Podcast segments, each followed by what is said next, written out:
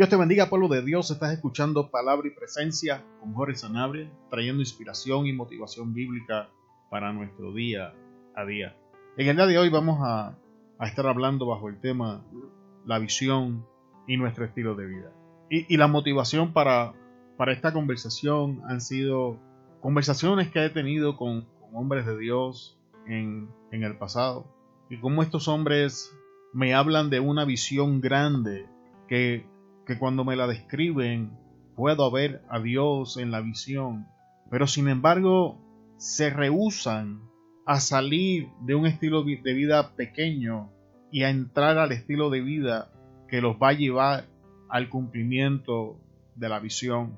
Y directamente no, no vamos a tener una base bíblica para la conversación en el día de hoy, pero sí vamos a presentar algunos ejemplos, te vamos a dar los nombres de los personajes que queremos mencionar y así puedes ir y verificar la evidencia bíblica en cuanto a lo que vamos a estar hablando en el día de hoy. Una visión de parte de Dios siempre viene acompañada con instrucciones de parte de Dios para ayudarnos a alcanzar lo que Él ha dicho que vamos a hacer. Y esto es cierto y evidente en todos los personajes bíblicos, pero vamos a estar usando a un, personaje que todo el mundo debe de conocer, que es Abraham. Cuando tú vas al libro de Génesis y encuentras el llamado de Abraham, tú ves que Dios le dice, Abraham, sal de tu tierra, sal de tu casa, sal de tu parentela al lugar que yo te mostraré. Y aunque no sea evidente en esas cortas palabras de Dios, hay una visión hay un llamado y hay instrucciones. Y la visión para Abraham era al lugar que yo te mostraré. El llamado era sal y las instrucciones de tu tierra, de tu casa y de tu parentela.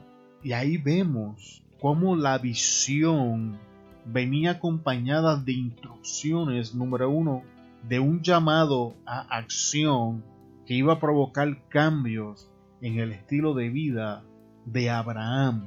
Y durante la historia de Abraham vemos cómo su estilo de vida va cambiando constantemente. Porque si usted continúa leyendo la escritura, Dios no le habla claramente a Abraham de lo que es la visión total hasta que él no se desprende de Job, de perdón, de Lot. Y, entonces Dios le habla de, la descendencia, Dios le habla, mira las estrellas, mira esto, mira aquello, mira lo otro. Y, y es importante que entendamos esto, porque muchas veces la visión de Dios es una sola para nuestra vida, pero nos la revela por etapas. Según nosotros vamos caminando, vamos obedeciendo el llamado vamos haciendo los cambios en nuestro estilo de vida que se acomoden a la visión, entonces Dios viene y revela un poco más de la visión. Y esto lo estamos viendo en Abraham. Sal de tu tierra, tu casa, tu parentela, la tierra que te voy a llevar. Lot sale y cuando Abraham va subiendo a la montaña, mira porque toda esta tierra se la voy a dar a tu descendencia. Y en este momento Abraham no tiene descendencia. Y el estilo de vida de Abraham cambió tanto que de ser el Abraham en tierra de Ur de los Caldeos, que vivía como todos los demás, él viene de, de ser pagano, él viene de la idolatría, él vivía como todos los demás, se convierte en el padre de la fe. Y es importante que entendamos que, no puede, que él no podía ser el padre de la fe y el Abraham del Ur de los Cardeos al mismo tiempo, porque estos estilos de vida eran contradictorios. Muchas veces experimentamos atrasos en la visión porque nuestro estilo de vida no entra al estilo de vida que es requerido para alcanzar la visión. Pero vamos a ver otro personaje sumamente conocido. Vamos a ver a David. David es otro personaje que sufre grandes cambios en su estilo de vida a consecuencia de la visión y del plan de Dios para él. Es importante que ya en este punto estés notando de que la visión, el plan y el llamado siempre provienen de Dios. Nosotros no generamos ninguna de esas cosas. Abraham recibe el llamado, las instrucciones y la visión. Abraham no está buscando a Dios. A Dios le place revelarse a Abraham. David, por otra parte, era un adorador. La gente lo conocía por un adorador. Pero ahora quiero que veas dónde se encuentra cuando Dios decide comenzar a hacer el llamado en la vida de David. David se encontraba pastoreando las ovejas de su papá. Mientras esto está aconteciendo, el rey Saúl se encuentra desobedeciendo a Dios, se encuentra tomando decisiones que van en contra de la visión y el llamado que había recibido de parte de Dios, pero esa es una enseñanza para otro día. Entonces hay un hombre que Dios tiene en la escena que se llama Samuel. Ahora escucha, pues esto es importante. Es a Samuel a quien Dios le da el llamado, la visión y las instrucciones que van a iniciar la carrera en la vida de Abraham, de, David. Y aquí vemos otro medio y otra forma en la que Dios alcanza nuestras vidas. En la primera tenemos a Dios hablando directamente con Abraham. En el caso de David tenemos al mismo Dios ahora usando un Samuel para revelarse y que su plan alcance a David. Porque si Samuel no se atreve a hacer lo que tenía que hacer, que de hecho Dios le dice a Samuel, ¿hasta cuánto, hasta cuándo vas a llorar por lo que yo he desechado? Ahora levántate, ve a la casa de Isaí, porque de entre sus hijos yo me he preparado un rey. Es ahí donde Samuel le contesta, oye, si Samuel se entera, me va a matar, tú tranquilo, le dice Dios vas a ir y vas a decir que vas a, presentar sacrificios y cuando veas al que yo te diga, a ese vas a ungir.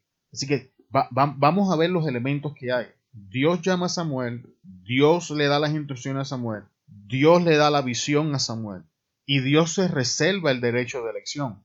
Dios no le pide la opinión a Samuel. De hecho, cuando Samuel está a punto de ungir a la persona equivocada, Dios le dice, oye, ¿qué estás haciendo? Ese no es, no mires eh, su físico, porque yo lo descarto, yo estoy mirando el corazón. Y ahí es como la visión de Dios para David lo alcanza en la forma de la unción. Y de ahí en adelante se cumple lo que el apóstol nos dice en el Nuevo Testamento. Ustedes no necesitan que nadie le enseñe porque la unción le enseñará todas las cosas. Y de ahí en adelante Dios va dirigiendo paso por paso la vida de David hasta llevarlo al trono. Y, vamos a entender esto, vamos a ver el cambio que hay en la calidad y en la clase de vida que lleva David. David era un pastor de ovejas, David finaliza siendo el rey. Y tú no puedes ser el rey y vivir como un pastor de ovejas. Y tampoco puedes ser un pastor de ovejas y vivir como un rey. Es importante que entendamos esto, porque una vez más te acabo de demostrar, aun cuando Dios opera en una forma distinta cómo el llamado viene acompañado con un estilo de vida. Y, no estoy hablando del proceso, porque si nos ponemos a hablar de los procesos que Dios utiliza para llevarnos hasta allá, estaríamos aquí un tiempo prolongado. E, e, es mi intención en el día de hoy sembrar en ti la semilla que te ayude a entender que esa visión que Dios te ha dado, tú no la vas a alcanzar con el estilo actual que tú tienes, porque el estilo actual que tenemos representa la persona que Dios ha formado hasta hoy. Y la visión nos está hablando de un hombre o de una mujer que Dios ya vio, que Dios ya ha preparado desde antes de la fundación del mundo, pero que tenemos que continuar haciendo cambios en nuestro estilo de vida y permitir que Dios siga tratando con nosotros para que su mano nos lleve hasta allá. Voy a traerte un ejemplo de mi persona para que me entiendas. Yo era un drogadicto y era imposible que el drogadicto estuviera sentado haciendo lo que estoy haciendo en este momento. Así que, ¿qué hace Dios? Dios me alcanza mi drogadicción, Dios me limpia de la drogadicción y Dios comienza a darme visión. Y en estos 12, casi 13 años que llevo ya caminando con el Señor, He visto cómo la mano de Dios, poco a poco, paso a paso, ha ido revelándome un poco más de la visión y ha ido cambiando mi estilo de vida. Si hace 13, 14 años atrás tú me hubieses dicho que yo iba a estar donde estoy, amado hermano, yo no te lo creería. Sin embargo, mi estilo de vida hoy es totalmente distinto. Y todavía donde estoy hoy tiene que cambiar para poder alcanzar lo que Dios ha preparado para mí de antemano, para poder alcanzar lo que Dios ya me ha mostrado, lo que es la visión. En mi caso, amado hermano, tengo llamado pastoral, pero hoy mi estilo de vida no refleja al pastor. Hoy mi estilo de vida no refleja esa persona, esa forma de vivir que debo de tener para poder entrar al ministerio. ¿Me voy a frustrar? No, en ninguna manera. Sencillamente vamos a creer que lo que Dios ha dicho es cierto y vamos a movernos en esa dirección. Y, esa es la enseñanza, porque he hablado con hombres con visiones gigantescas, con un estilo de vida pequeño, y esto no funciona así. Tú no puedes generar la influencia que Dios quiere darte para poder seguir trayendo la visión con un estilo de vida pequeño.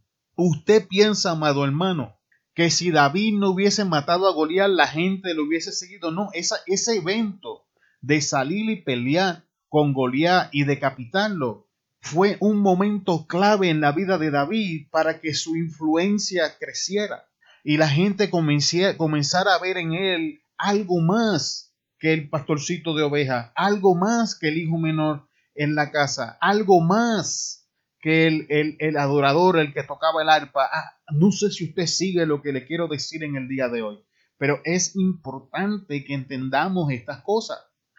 Pero vamos a dar un ejemplo del Nuevo Testamento. Vamos a dar dos ejemplos más y con esto finalizamos. Vamos a hablar de Pedro. Antes, antes de Pedro llamarse Pedro, se llamaba Cefas. Entonces, cuando Cefas se encuentra con Jesús, Jesús le da un nuevo nombre que habla de una nueva identidad. Y vemos a Pedro como él era un pescador y cómo Jesús cambia su estilo de vida y le dice, Pedro, ya no vas a ser un pescador, desde aquí en adelante vas a pescar hombres.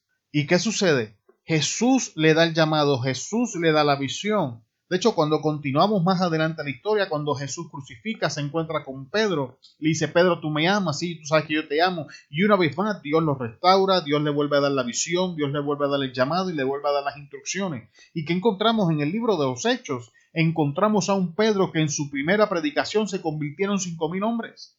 En, en tres o cuatro predicaciones, Pedro solo ya se había ganado sobre diez mil, doce mil almas. Tenemos que entender que el estilo de vida del pescador no podía generar los cambios del predicador. Pero entonces Jesús en la vida de Pedro continúa haciendo cambios, recalcándole el llamado, recalcándole la visión, recalcándole las instrucciones. Es importante que entendamos esto. Vamos a mencionar a otro hombre. ¿Qué les parece Saulo? Saulo era el perseguidor de la iglesia. Saulo, Saulo estaba comprometido en hacer lo que él pensaba que era correcto. Sin embargo, cuando se encuentra con Cristo, y Cristo lo confronta y Cristo le da visión y Cristo le da las instrucciones. Lea, lea, el libro de los hechos y se va a encontrar ese encuentro de Saulo con Cristo y se va a dar de cuenta todo lo que está pasando y va a ver estas cosas. Va a ver el llamado, va a ver las instrucciones, va a ver la visión. ¿Y en qué se convierte esto? En Pablo. Y cuando tú comienzas a ver la vida de Pablo, el Pablo que inicia no es el mismo Pablo que escribe tres cuartas partes del Nuevo Testamento. Constantemente Dios estuvo cambiando su estilo de vida para que entonces Pablo pudiera ejercer aquello para lo que él fue agarrado por Dios. Es lo que Pablo dice. Pero yo una cosa hago, dejo atrás las cosas que quedan hacia atrás y me extiendo hacia adelante para ver si puedo asirme de aquello para lo cual fui asido por Dios.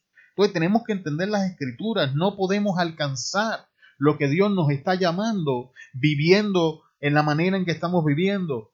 Tienen que haber cambios en nuestro estilo de vida. La visión en sí sola reta la manera en que vivimos. La visión reta nuestras convicciones. La visión reta nuestra fe. La visión reta nuestros miedos. Sea que la visión nos alcance directamente a través de Dios, sea que la visión nos alcance a través de hombres o mujeres de Dios, sea que la visión nos alcance a través del Espíritu Santo mismo, el evento es que toda visión va a retar y a generar cambios en nuestro estilo de vida. Yo no sé, amado hermano, qué visión tú vienes cargando de Dios. Yo no sé qué palabra Dios ha depositado en tu corazón. No conozco cuál es tu pasión, cuál es tu fuego. No conozco qué es lo que quieres hacer para el Señor. Pero una cosa sí te puedo decir. Sea lo que sea, comienza a pedirle al Señor que te dé la fuerza para generar los cambios en tu vida que tienen que ser cambiados. Abraham lo hizo, Pedro lo hizo, David lo hizo, Saulo lo hizo, Jacob lo hizo, y absolutamente todos los hombres llamados por Dios han pasado este proceso. Este proceso es inevitable, es parte de la vida del creyente. Así que abracémoslos, aceptémoslos y vamos hacia adelante a hacer los cambios que tenemos que hacer. No continuemos diciendo es que yo soy así. No continuemos diciendo es que yo no voy a cambiar. No, no, no continuemos agarrándonos de esta zona de comodidad. Vamos a creerle a Dios, y vamos a generar los cambios que tienen que generar. Te damos muchas gracias por estar con nosotros hasta esta parte de la enseñanza. Te bendecimos en el poderoso nombre de Jesús. Y antes de despedirme en este día, me gustaría pedirte que, que visites nuestra página web palabrapresencia.com y déjanos saber tu opinión acerca de la, de la enseñanza. Déjanos saber qué enseñanzas te gustaría escuchar. Déjanos saber cómo las enseñanzas de palabra y presencia han bendecido tu vida. Te bendecimos en el nombre de Jesús. Se despide de ustedes Jorge Sanabria. Te esperamos en la próxima enseñanza de palabra y presencia. Hasta luego.